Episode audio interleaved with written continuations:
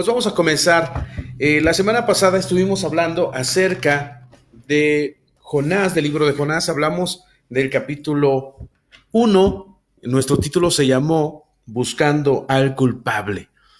Hoy vamos a enfocarnos en el capítulo 2 de Jonás y nuestro título es el siguiente, la oración desde el encierro. Quizás eh, viene muy ad hoc con lo que nosotros estamos viviendo y vamos a conocer, hoy nuestro servicio va a ser sola, solamente una oración.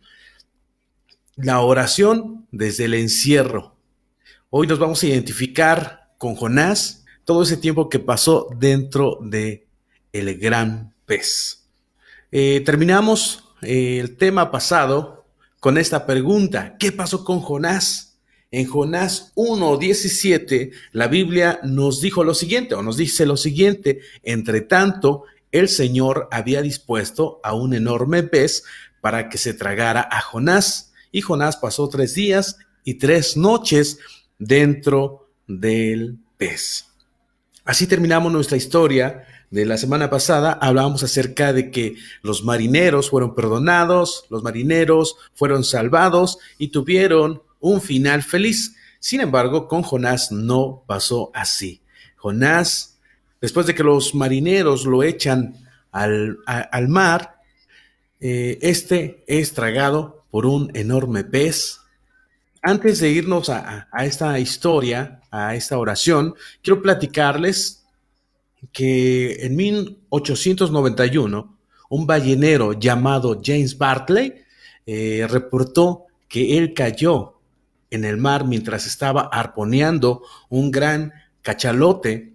Cuando se mató y se disecó esta ballena, esta persona fue hallada días después en el estómago precisamente de esa ballena, inconsciente pero vivo. Imagínate, ¿no? Eh, no en esta escritura con la cual nosotros terminamos el capítulo 1, se habla de un gran pez. Eh, y, en las historias de los niños y como las platicamos y en películas que hemos visto, siempre el personaje es una ballena que se come a Jonás. Eh, ¿Qué tipo de pez era este del que nos habla la Biblia? La realidad es que nosotros no sabemos, pero algunos estudiosos especulan que era una eh, de estas especies de ballenas otros dicen que era un pez conocido como perro marino. Y todo lo que podemos decir con seguridad es que era un pez salvavidas. ¿Por qué un pez salvavidas? Porque sin duda este pez eh, se tragó por completo y entero. Al buen Jonás no lo masticó, se lo tragó entero. Y entonces Dios había dispuesto, como lo veíamos en el capítulo 1, versículo 17, había dispuesto un enorme pez para que se tragara a Jonás, pero en realidad era para que Jonás pasara por un proceso, por un proceso que es el que vamos a ver a lo largo de este tema. Y se podría cuestionar si esta historia de James Bartley eh, fue real o no, pero lo que sí, lo que sí es cierto es que la historia de Jonás, fue real, como nos lo enseña la Biblia. Y más adelante nosotros vamos a ver, al final en las conclusiones, que uno de los evangelios, en uno de los evangelios Jesús hace referencia a, estas, a estos tres días y estas tres noches que Jonás pasó dentro del gran pez. Bueno, seguimos, seguimos más con este estudio.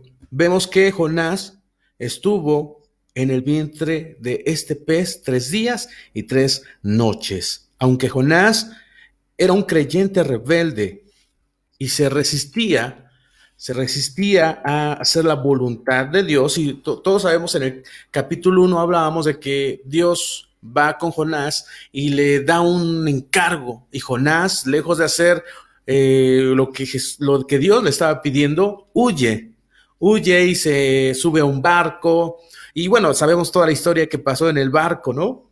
Entonces, Dios pudo haber rescatado a Jonás de muchas maneras, sin embargo, Dios eligió esta manera en específico debido al efecto que tendría en el corazón de Jonás. El libro de Jonás nos muestra principios importantes sobre la soberanía de Dios. ¿Qué sucede cuando Dios quiere que una persona haga algo, pero la persona no lo quiere hacer.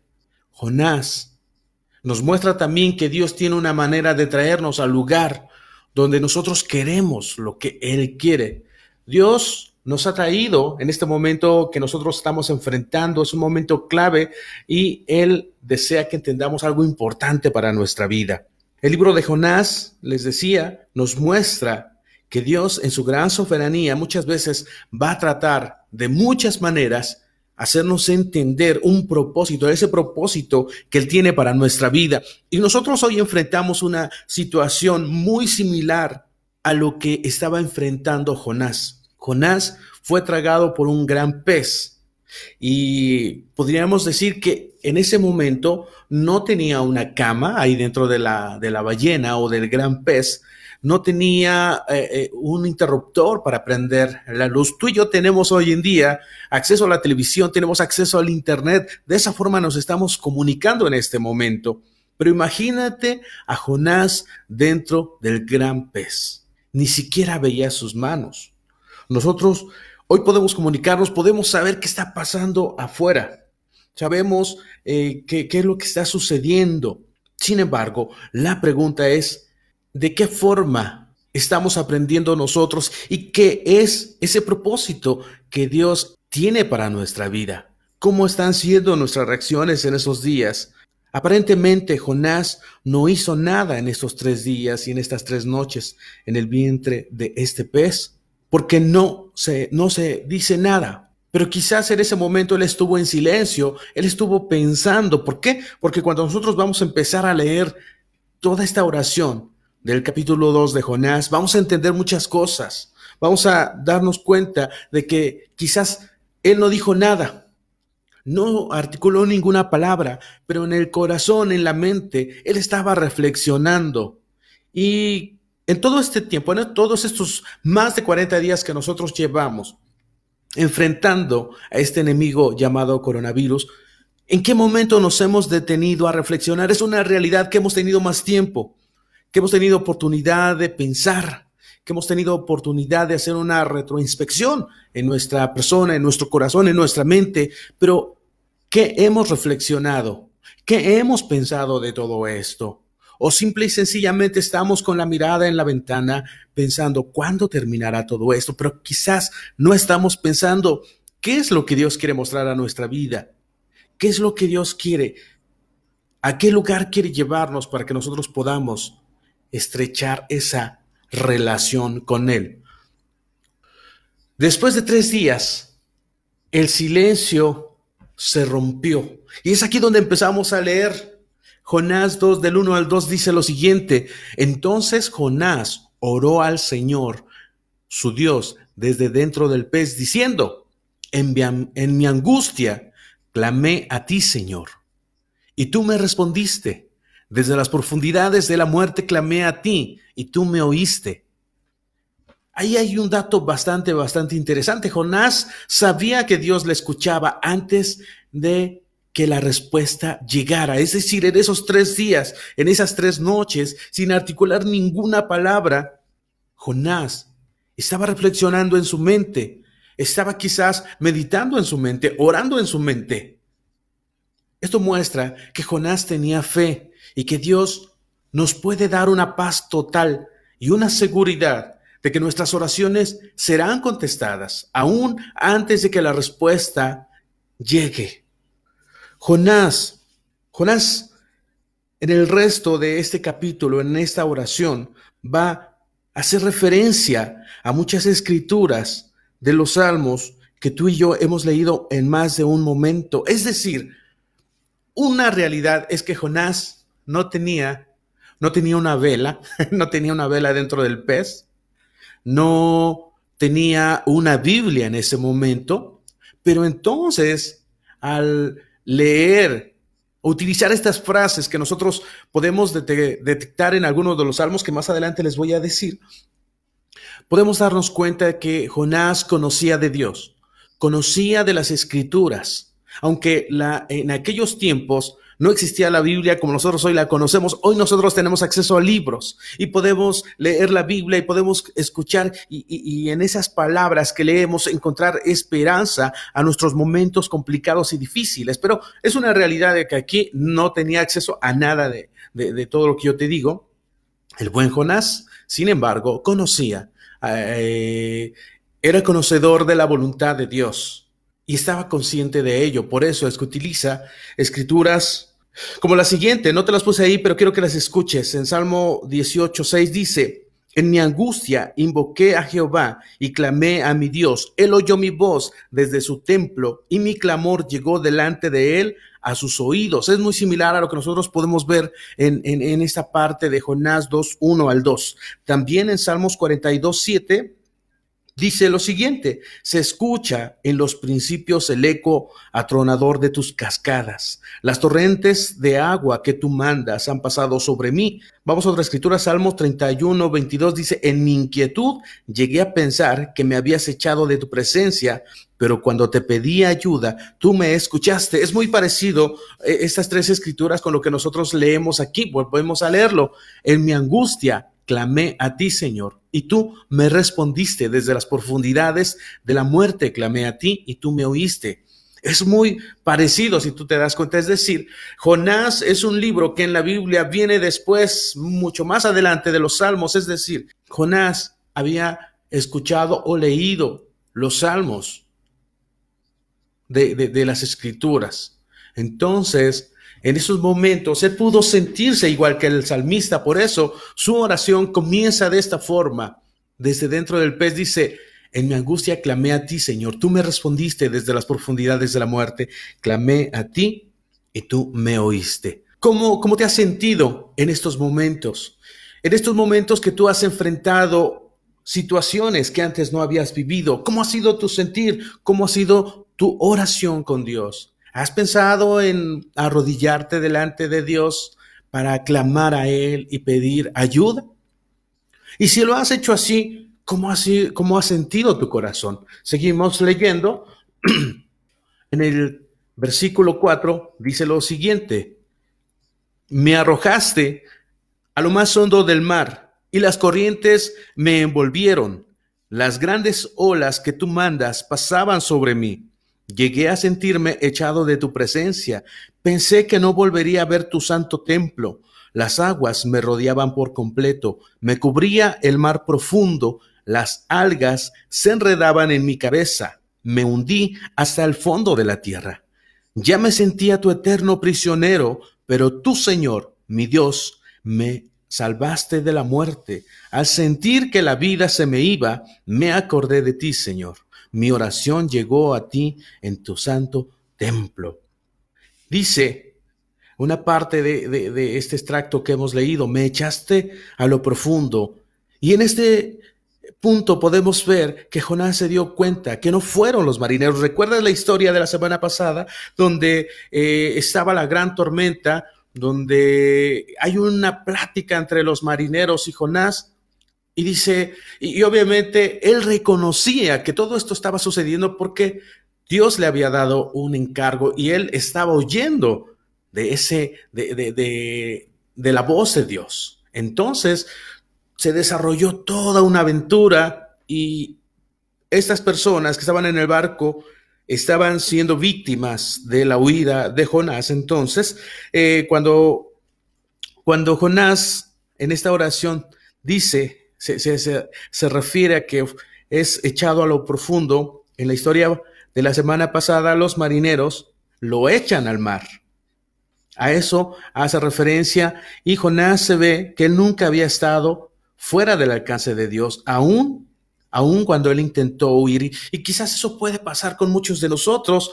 Eh, Dios nos habla de muchas maneras y nosotros le huimos y nosotros nos enfocamos más en nuestros propios pensamientos y nos enfocamos más en nuestro propio trabajo y nos enfocamos más en nuestro propio crecimiento. Y hoy nosotros nos damos cuenta que ni ese gran trabajo, que ni eh, eh, esa, esos sueños y anhelos y que ni siquiera esos viajes que hemos hecho a lo largo y ancho de este mundo es más importante que lo que Dios quiere hacernos entender. Quizás Él ha querido buscar tener una relación profunda contigo.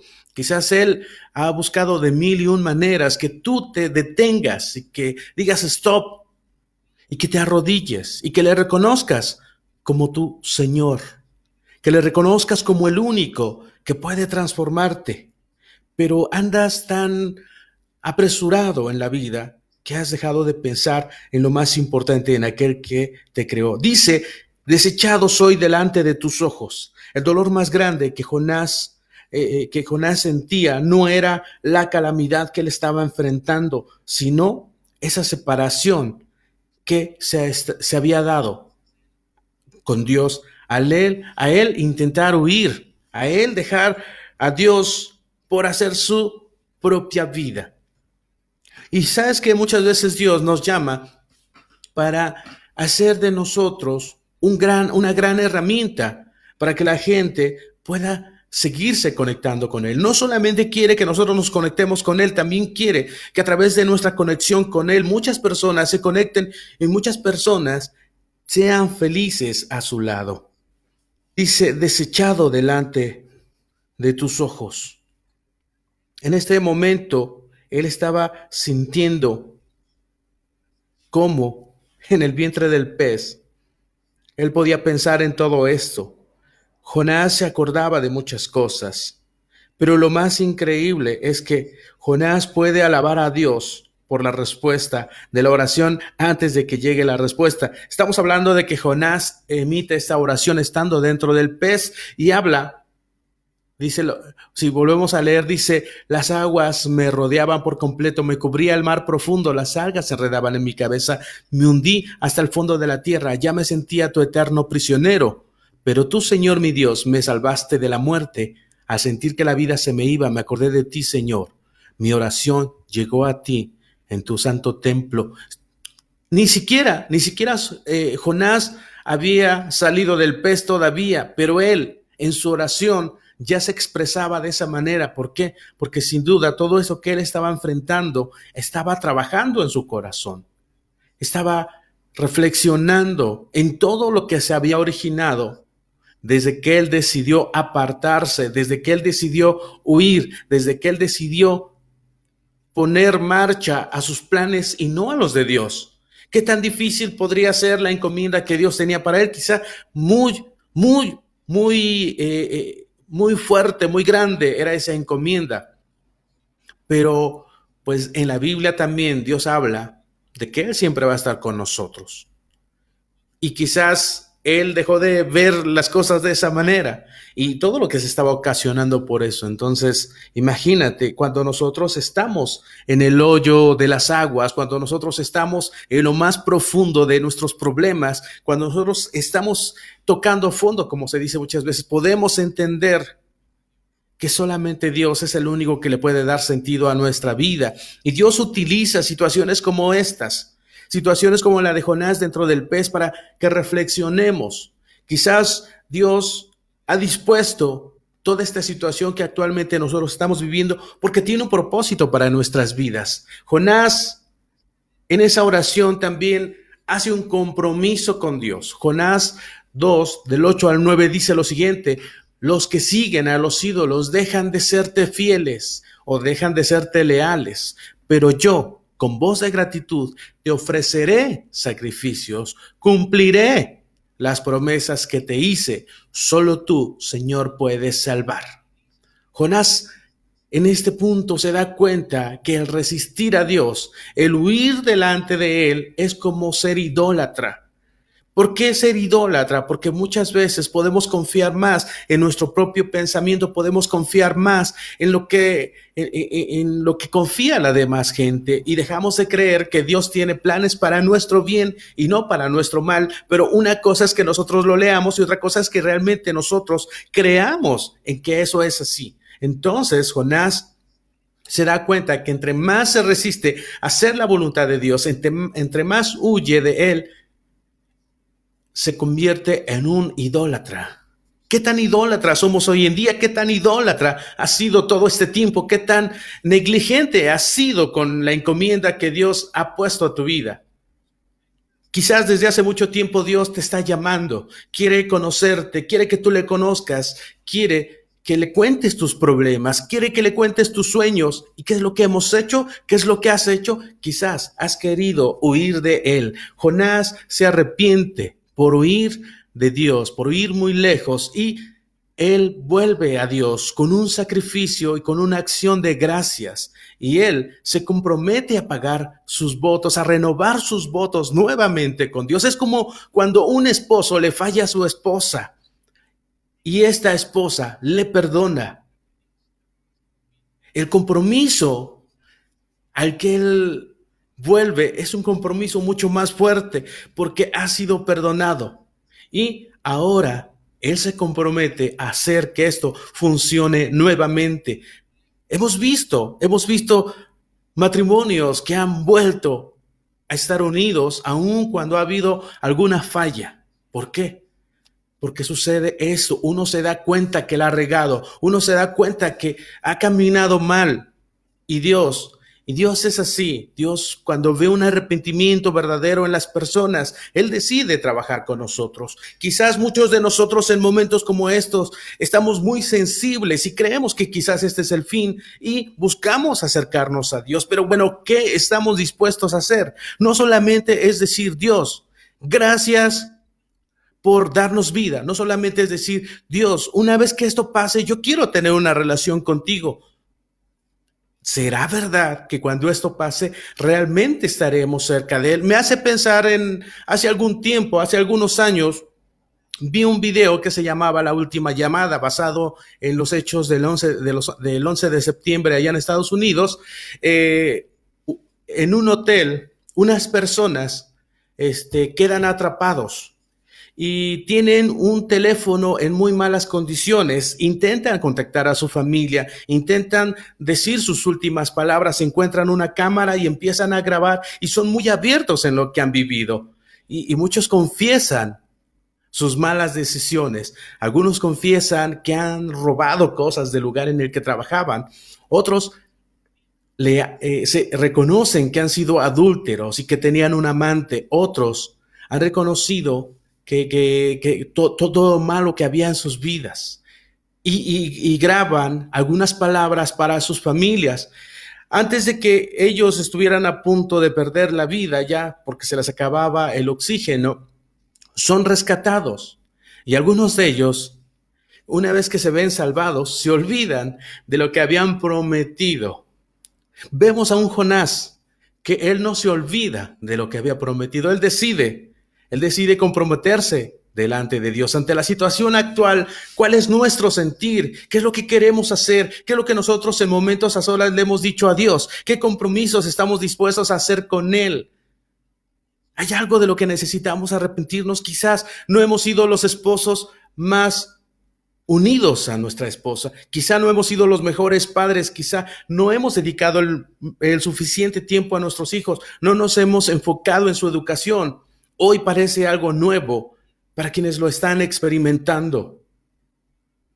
¿Por qué? Porque no era algo de sus vidas, no era parte de sus vidas. Podemos estar sensibilizados, pero no estar tomando ninguna acción.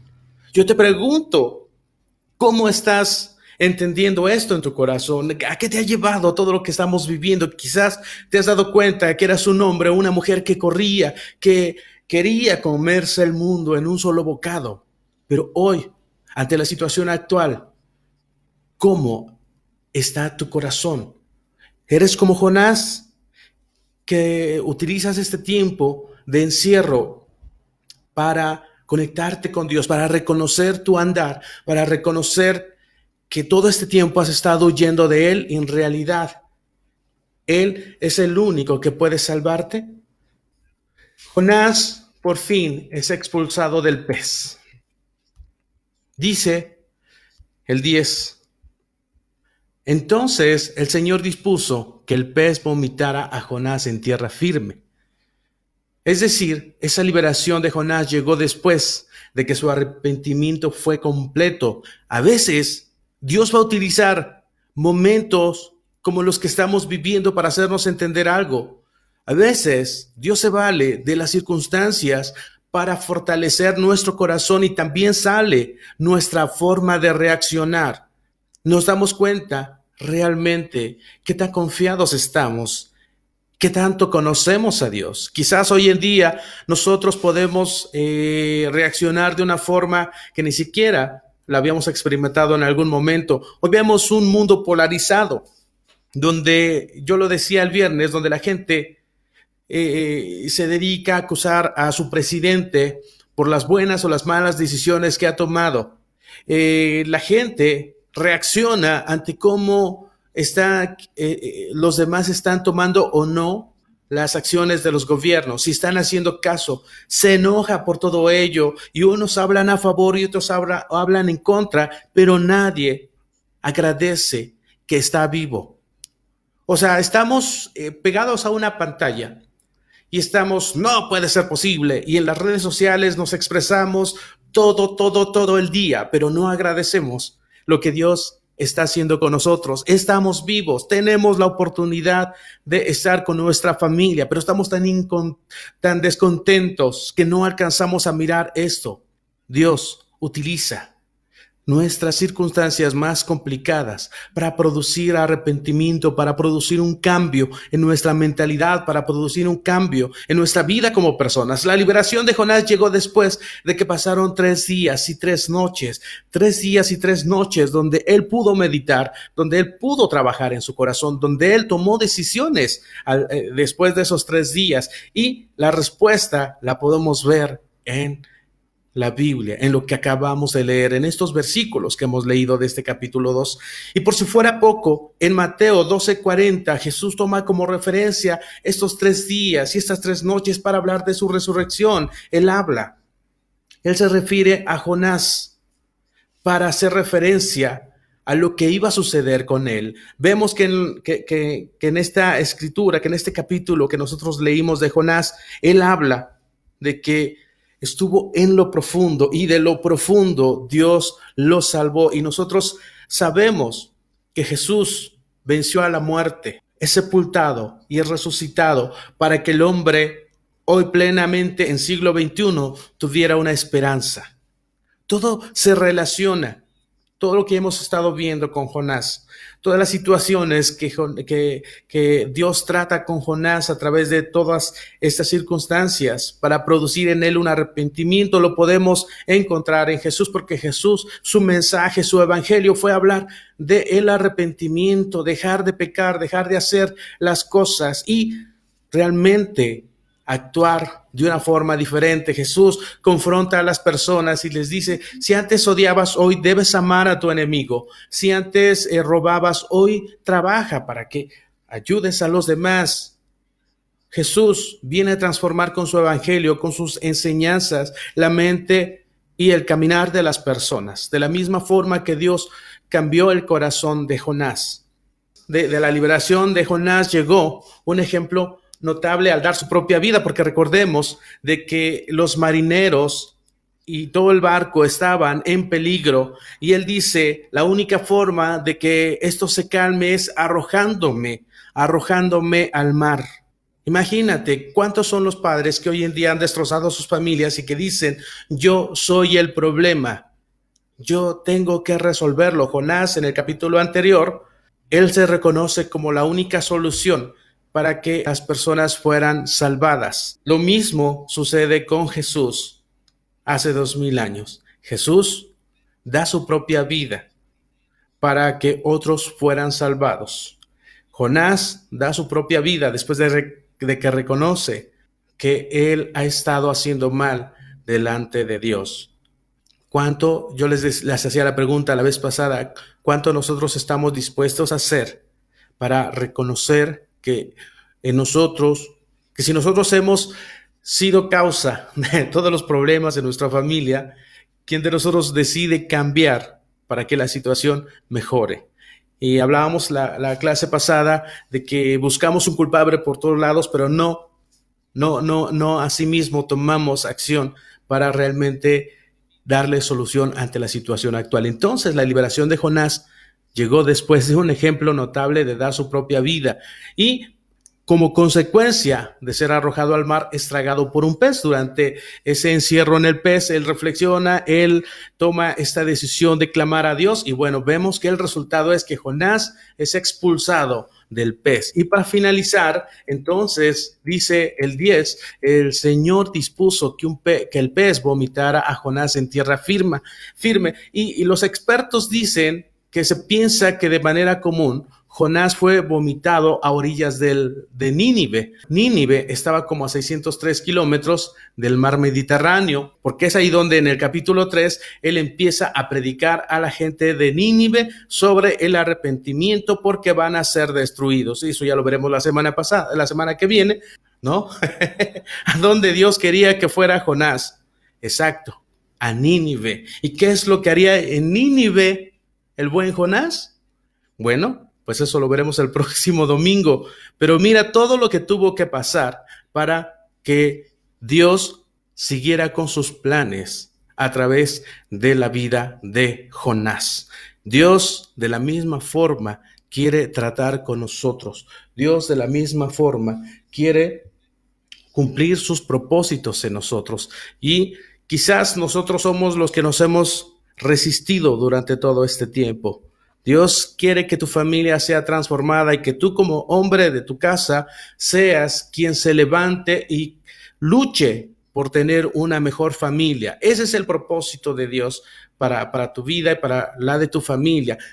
No le huyas, no, no pases y no llegues al fondo del mar para darte cuenta de que Dios quiere establecer esa relación profunda contigo y por esa relación que tú tengas con Él, beneficiar a muchísimas personas. Hoy es tiempo de que reconozcamos nuestra necesidad de Él. Hoy es tiempo de que nosotros busquemos que los planes de Dios se puedan producir en nuestra vida y entonces, más que estar preocupados de lo que estamos pasando, es qué vamos a hacer, qué Dios quiere hacer con nosotros.